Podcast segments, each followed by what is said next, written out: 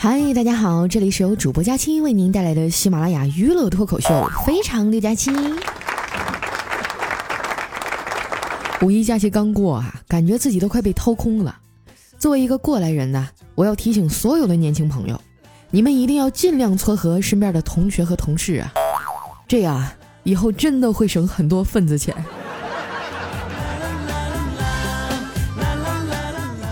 你说一天天上班啊，忙得跟狗似的。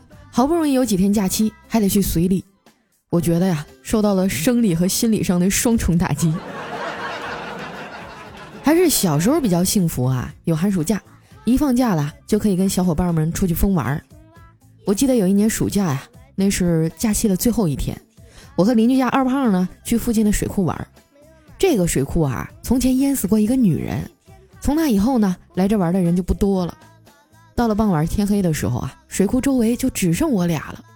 我刚从水库里出来呀，回头一看，正在往岸边爬的二胖啊，突然打了个哆嗦，脸色煞白，一动不动啊，就那么死死地盯着我。哎呀妈！当时我浑身汗毛都立起来了，腿肚子开始抽筋，根本不敢回头看。只听二胖啊，用颤抖的声音问我：“大大胖，你你暑假作业写完了吗？”当时我就一屁股瘫坐在地上了，我操，忘了。后来呀，我因为没交作业被老师找家长，回家啊差点没被我爸打死，记忆太深刻了。现在老赵眼珠子一瞪啊，我都有点腿抽筋。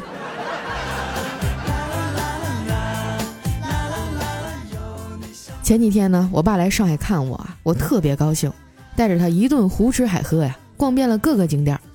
想到他最近快过生日了，我就问他：“爸，下个礼拜你过生日，我送你个打火机吧。”我爸一听啊，眼睛一亮，问我：“是 Zippo 吗？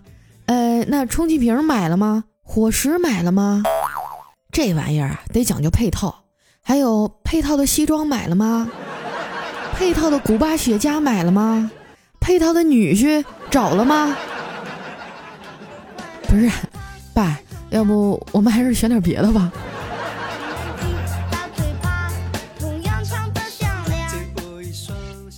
最近呀，公司的人事变动挺大的。我们人缘最好的陈姐啊，前两天提出辞职了，说是她儿子马上要考大学，她要回家照顾孩子，让他能安心读书。最主要的是，她儿子现在谈了个女朋友，必须回去看着他俩，万一整怀孕了，耽误功课怎么办呀？结果五一放假之后啊，陈姐又回来了，问她怎么又来了，她也不说。后来呀，听其他同事爆料才知道，陈姐和她儿子呢进行了一场严肃的谈话。儿子对她说啊：“妈，这种事儿你拦也拦不住，几秒钟就够了。”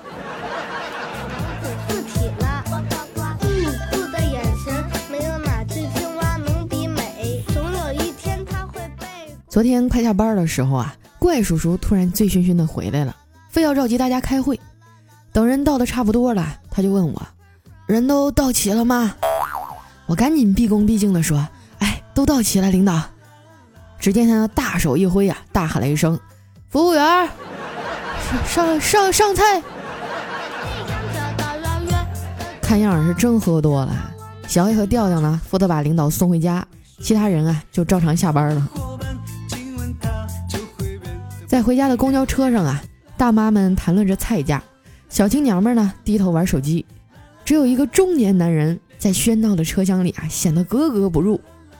他穿得干净得体，脸庞留下了少许岁月的痕迹，眼神忧郁，时而宁静地望向窗外，像在思考人生；时而双眼微闭啊，靠着座位，让疲倦的身体有片刻的休息。根据我多年的行为学研究、心理学观察和社会经验的判断，这个人十有八九啊是手机没电了。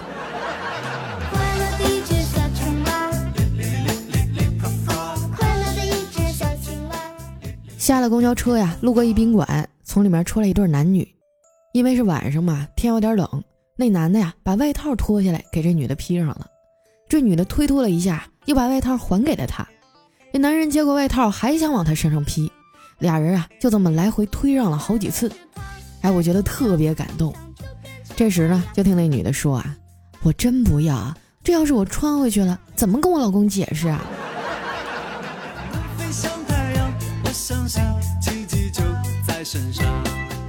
回到家呀，一进门就看见我妈在那煲电话粥呢。哎，你们说啊，难道女人的友谊都是用八卦来维系的吗？我妈都快六十的人了，跟她的老姐妹打电话，不停的吐槽。哎。你说那老孙啊，都快七十岁的人了，还那么能臭美，七十多岁还镶牙，买个衣服还挑三拣四的。你说啊，咱们老了以后会不会也这样啊？看他俩聊的那热乎劲儿啊，我也不想打扰。于是呢，就叫了个外卖。半个小时以后啊，外卖小哥就给我打电话了。我兴冲冲地穿着拖鞋下楼，小哥见我出来了，就把后备箱的盖子打开了，准备拿外卖。结果伸头一看，里面什么也没有。我俩大眼瞪小眼的沉默了五秒钟啊。外卖小哥低着头说：“对不起啊，我我骑错车了。”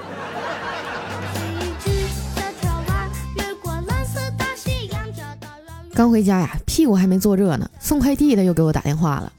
接通以后啊，上来就喊：“是赵二丫吗？我把你快递放楼下超市了啊，你记得去拿。”我说：“哪家啊？”他说：“哎，就最小的那家，呃，老板娘最胖的那家。”然后啊，就只听电话那头传来一个女人的怒吼：“你给我放别人家去！”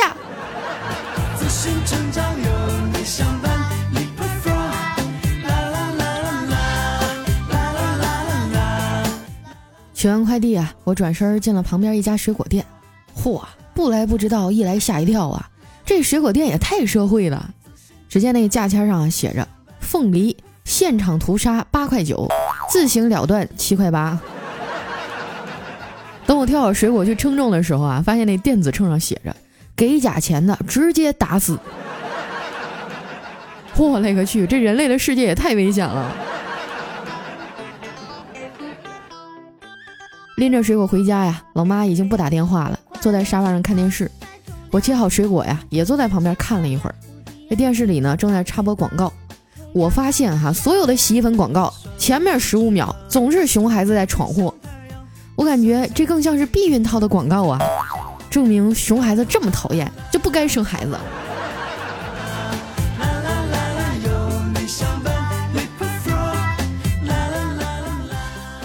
第二天早上起来上班啊，在电梯里呢遇到了前几天啊游泳的时候认识的一帅哥，我赶紧上去跟他打招呼：“嗨，来我们公司办事儿啊！”他端详了我半天啊，说：“啊，原来是你呀！穿上衣服我都认不出来了。”当时电梯里那么多人啊，瞬间就安静了。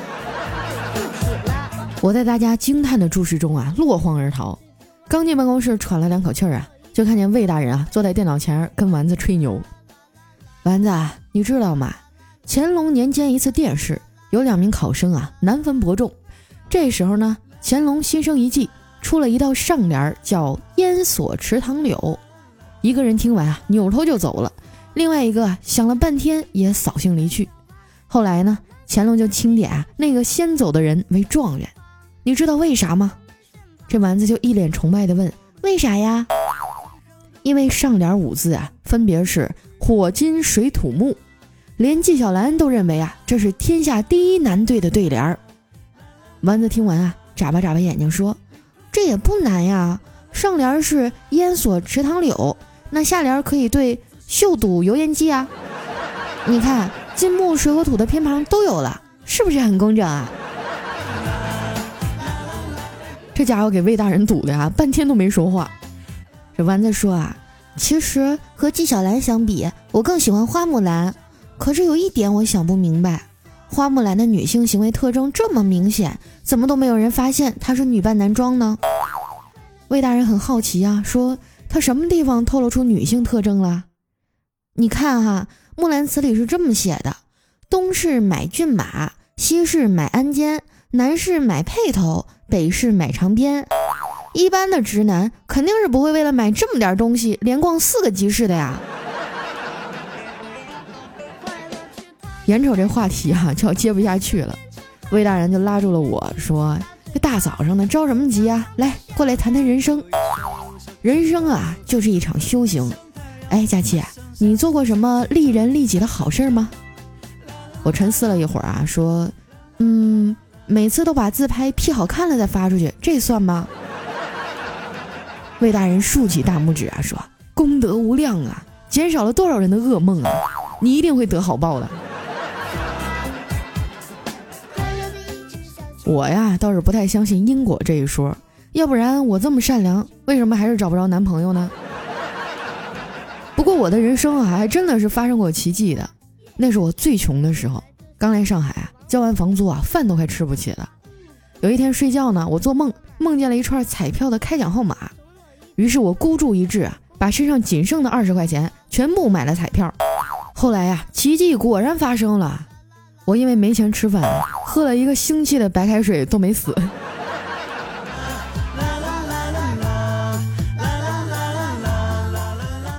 中午哈去我姐家吃饭，路上呢碰见一男孩现场求婚，他掏出一枚戒指啊，深情的对女孩说：“亲爱的。”要不我们结婚吧？这女孩害羞的说：“我还小呢，再等等吧。”这男孩说：“啊，听说民政局附近啊有一家面馆不错，打卤面特别好吃。”这女孩抬起头啊，擦擦口水说：“嗯，那咱们去吃吧。”这男孩淡淡的说：“哎呀，我们去民政局有点远啊，等要结婚的时候再去吃吧。”这女孩啊，抓起他的袖子就往前走。那还寻思啥呢？咱赶紧去民政局领证吧。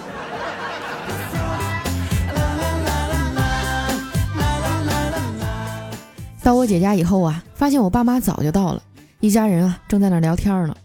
只见我姐充满爱意的摸着我外甥的头啊，说：“儿子，你知道吗？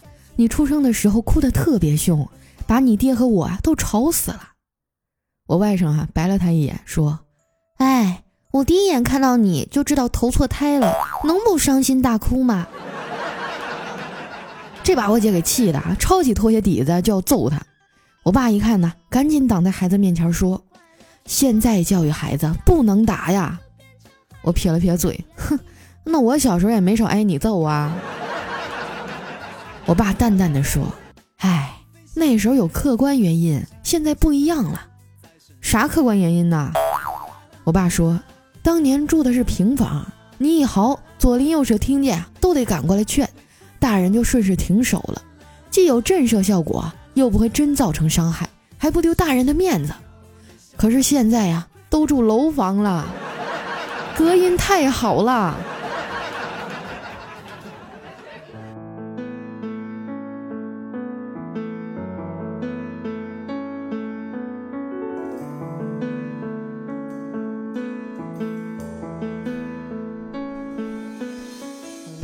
一段音乐，欢迎回来，这里是非常六加七。首先呢，要感谢我们爱狗的猫爷，我小青池和多年以后一九九二占据了我们打赏榜单的前三位哈，承包了我和丸子半个月的伙食。还有我们礼物榜的前三甲呢，分别是西荣、奶宝包子和一巴掌扇死你的虚伪心，谢谢大家哈。说到小金池呢，是追随了我三四年的老朋友了。从我的听众只有二百来人的时候开始听的，最重要的是啊，小姑娘长得还挺好看的，没对象，欢迎勾搭。西荣呢，我曾在喜马拉雅的年会上啊和他有过一面之缘，见过我真人还没脱粉哈，我也挺惊讶的，估计他应该是真的暗恋我。猫爷和包子咱就不说了啊，出场率比丸子都高，估计下一步啊应该就是要追我了。好了，我的意淫结束了哈，咱们来看一下上期的留言。首先这一位呢叫肉丸子熊警官，他说：“佳期啊，最近工作太忙了，经常加班，很晚才回到家。回到家呢又睡不着了，我这是失眠吗？你有没有什么好办法呀？”有啊，赶紧关注我的公众微信主播佳期。每天晚上我都会录一篇晚安故事啊，放到微信上陪大家一块儿度过失眠的夜晚啊，这就叫白天把你逗笑，晚上陪你睡觉。下一位呢叫爱心龙骑，他说二丫啊，五一过节呢又是随礼的季节，非常的喜欢你的晚安故事，以后可以多来些情感故事吗？感觉你读的很有味道，让我自己啊有了心灵上的慰藉。呃，还是那句话啊，关注公众微信，每天晚上都有。有的时候读着读着啊，就觉得整个人分裂了，白天我是段子手，晚上我是小清新。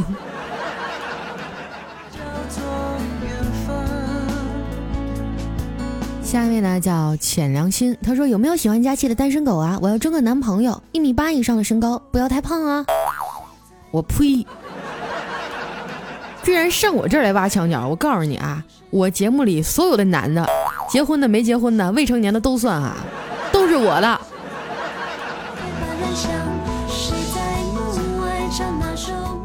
下一位啊，叫我的名字叫朴真爽。他说，自从认识了马云老板啊，我获得了两大成功：登录成功和支付成功，也拥有了自己的车啊，购物车。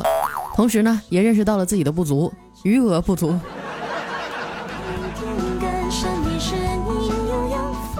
下一位呢叫 Angela，他说不知道能不能被读到啊？像很多听众一样啊，听了很久，但是第一次留言，因为除了问候一声佳期，也不知道说些什么。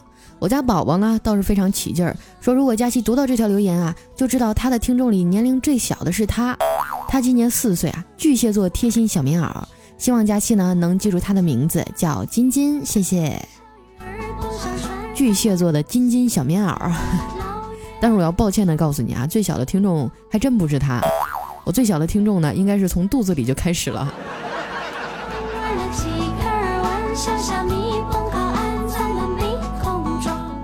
下面呢叫杨小肉，他说我真是永远都摸不到你更新的规律啊，佳期，第一次留言啊，我实在是忍不下去了，佳期，你不能因为你长得美就胡作非为啊！我觉得这个批评啊说的太好了，我虚心接受，并且坚决不改。下一位呢叫穷山恶水出刁民，他说：“佳期啊，你对丸子好一点儿。”我的天啊，我还要怎样啊？让我想起薛之谦的一首歌：“你想要我怎样？要怎样？桌子里的零食全被他吃光。”丸子是唯一一个在我眼皮底下抢零食还能活到现在的人。你们说我对他有多好？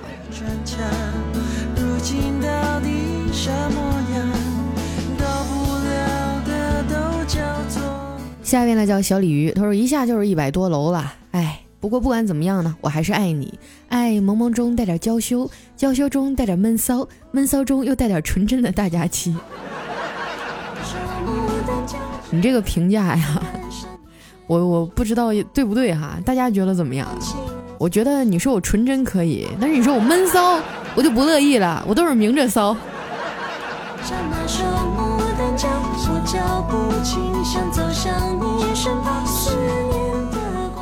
下一位呢叫 N J，这个段子不太冷。他说大学师姐啊上这个教育心理学迟到了，走进教室呢，先瞄了黑板一眼。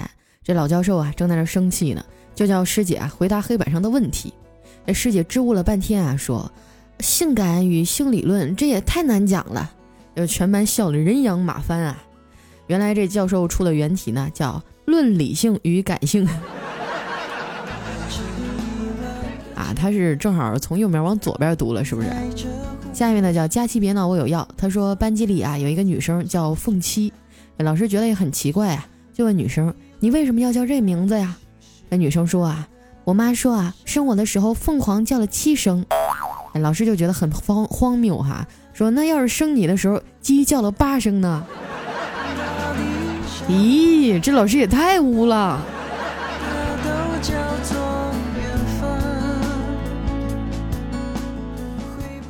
下面呢叫特爱佳期哈，他说，呃，今天呢去酒店，走在大厅的时候呢，突然一个美女服务员啊，含情脉脉的对我说：“先生，您前门没关好。”我一看，果然是，就忽然想起段子啊，就内涵的对他说：“那你看到我的司机了吗？”想不到那服务员啊，也是个段子中人，回了我一句：“没有，先生，我只看到两个轮胎。”嚯，那你得小成什么样啊？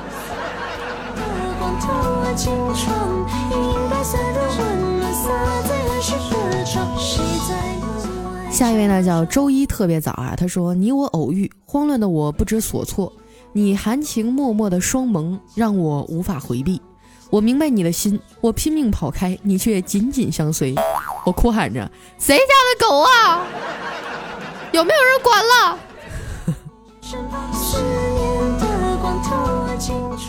下面呢叫名字换来换去的 D R C 啊，他说佳期佳期送你十个棒棒糖，你要保佑我快点脱单啊！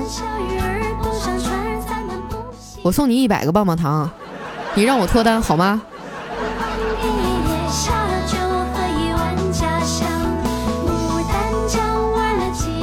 下面呢是奶宝包子哈，他说本以为别人说啊听你节目五六遍是吹牛的，可发现啊自己也已经听了三遍了。佳期啊，为啥你的声音让我们如此欲罢不能呢？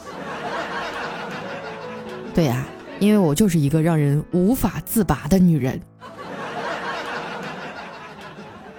下一位呢叫半暖半凄凉，他说我突然明白一个道理哈，做人不能太实在。昨天晚上下班去买凉皮儿哈，让老板多放辣椒，结果整整放了两大勺。现在我的某个部位啊，感觉就好像一百个人来过一样，有生活呀，一百个人来过。来来来，灯光音响啊，给一下，麦克风拿来说出你的故事。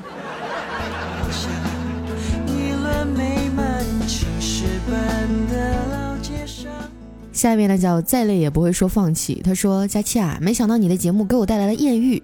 前几天呢，我在操场上跑步啊，听着你的节目笑着。”结果一个姑娘看见了，她就跑过来跟我搭讪，说看见了我啊，觉得好暖好阳光，要了我的电话号。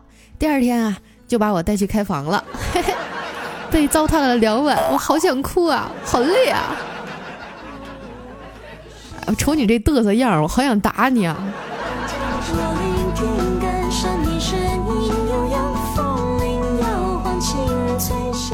下面呢叫等不到天黑，他说：“哎呀，我大假期更新了，佳期，我跟你说哈，我在大街上呢，就看到一些不法商贩打着卖樱桃的幌子贩卖人体器官，一定要提高警惕哈。就在刚才，有个人卖樱桃，我尝了尝啊，尝到第十八个的时候，他压低声音在我耳边问我：你要不要脸？多吓人呢！你说我都没敢要。我第一次听到这个段子的时候，你还是液体。”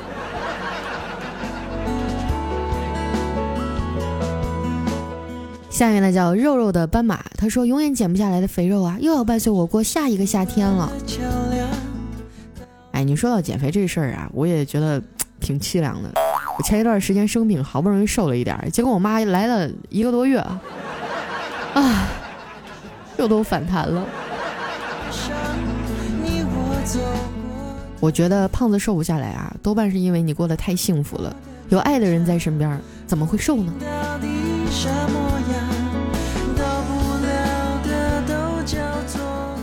下一位呢叫害羞小骚货，他说我是一名大龄女青年，白富美一个。我妈是个女强人，她的公司啊是世界五百强。昨晚我妈拿着几张帅哥的照片来我房间，指着其中一张问我这个怎么样？长得像彭于晏。我摇摇头。老妈又拿出一张问我这个呢像吴彦祖，你的偶像。我又摇头。老妈又拿出一张，这帅哥和李易峰长得挺像，怎么样？满意吗？我还是摇摇头。我妈急眼了，对着我怒吼。无论你喜欢还是不喜欢这个后爸，我给你找定了。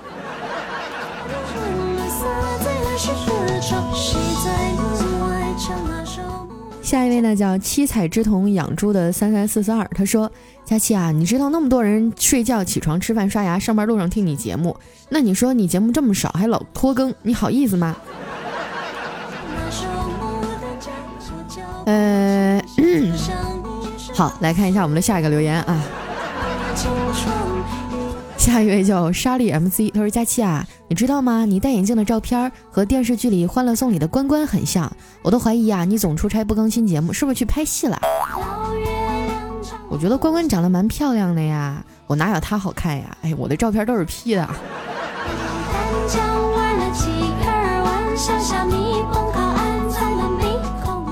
下一位呢叫梦河旅人，他说二哈呀换牙期的时候，有一次拍了他的头一下，正好吐出一颗牙。妈的，那智障哈，以为是我给他打掉的，回头就咬啊，把老子都咬进医院了。你说你有啥想不开的呢？非要养哈士奇，你养点别的不好吗？是不是？单身狗这么多。下面呢叫 ZX 要考托福，他说佳琪姐啊，我从考研的时候就听你的节目，现在考上了，已经在异国他乡了，还在坚持听，感觉听你的节目啊，就好像回到自己家乡一样。哎呀，想想就有点想哭。啊，一个人在异国他乡，一定要好好照顾自己啊，多吃点儿，长得壮一点啊，别让家人担心。就像现在这首歌一样哈，里面有一句歌词叫“到不了的都叫做远方，回不去的都叫做家乡。这是我特别喜欢的一首歌。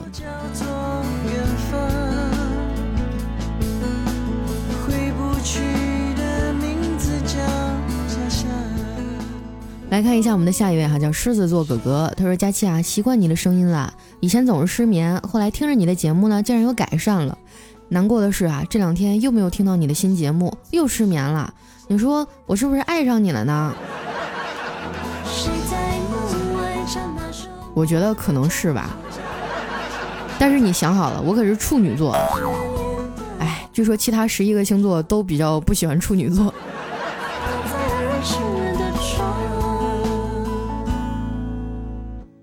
下一位朋友呢叫秦化章，他说我第一次听你节目呢，是我游戏的死党给我介绍的，当时不高兴啊，他为了哄我开心让我听的，听着听着我就笑了，后来好几次睡不着，听你的节目都睡着了，超安心。佳琪爱你么么哒，顺便帮我告诉他，阿强遇见你是我最美丽的情话。啊呸！我以为是两个好基友呢，结果到了最后你们俩谈恋爱了。哼。以后禁止在我的地盘上秀甜蜜表白。哎呀，刺激我的小心肝啊！下面呢叫老船长，他说正在埃及啊过苏伊士运河，马上就快没信号了。突然想到还没给佳期点赞，月底回国啊，佳期我们龙阳路约吧？是吗？嗯，你要是想跟我约也可以，但是你最起码得给我带个二尺长的大龙虾回来吧？你可是在海上哎！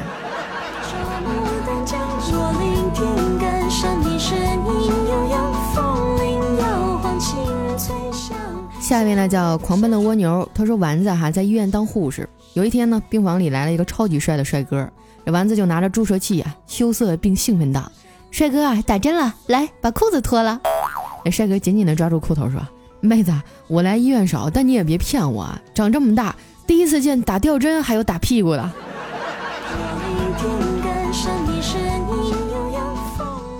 下一位呢叫人潮汹涌，怎么没挤死你啊？他说：“我操，佳期啊，你更新能不能正常点？听你两年多了，一直潜水，这次实在忍不住了啊！虽然你长得漂亮，声音好听，但是我要说的是，你更新能不能准时点啊？我心脏受不了。可是你们不觉得这样很刺激吗？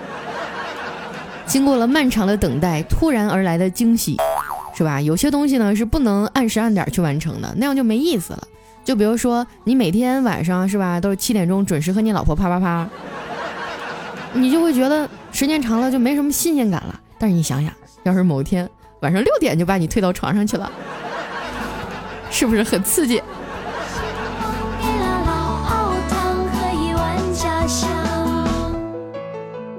下一位呢叫冰水混合物，他说佳期啊，我把你推荐给另一个人了。他晚上听了几期哈，第二天告诉我笑了一晚上都没睡着。佳欣啊，你的魔力就是让人听完就爱上你哦，爱你支持你。嗯，你们也不要光顾着给我推节目啊，帮我留意一下身边有没有那种是吧优秀的男青年。嗯嗯，哈。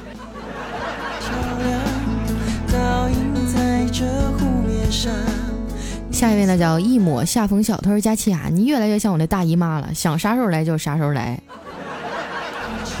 扯呢？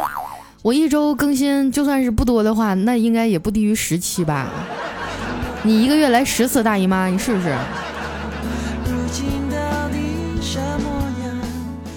下一位呢叫请叫我多多欧尼，他说波特大大大大大佳琪，你就说说你哪天没更新过吧？我大多数时间都没更新啊。最后一位呢叫暖洋洋，他说怎么刚来就一百多楼了，好喜欢佳期啊！听他说去西塘了，我也去了，怎么没遇到呢？可能他太胖了，我没认出来吧。毕竟在我的心目中可是女神呐。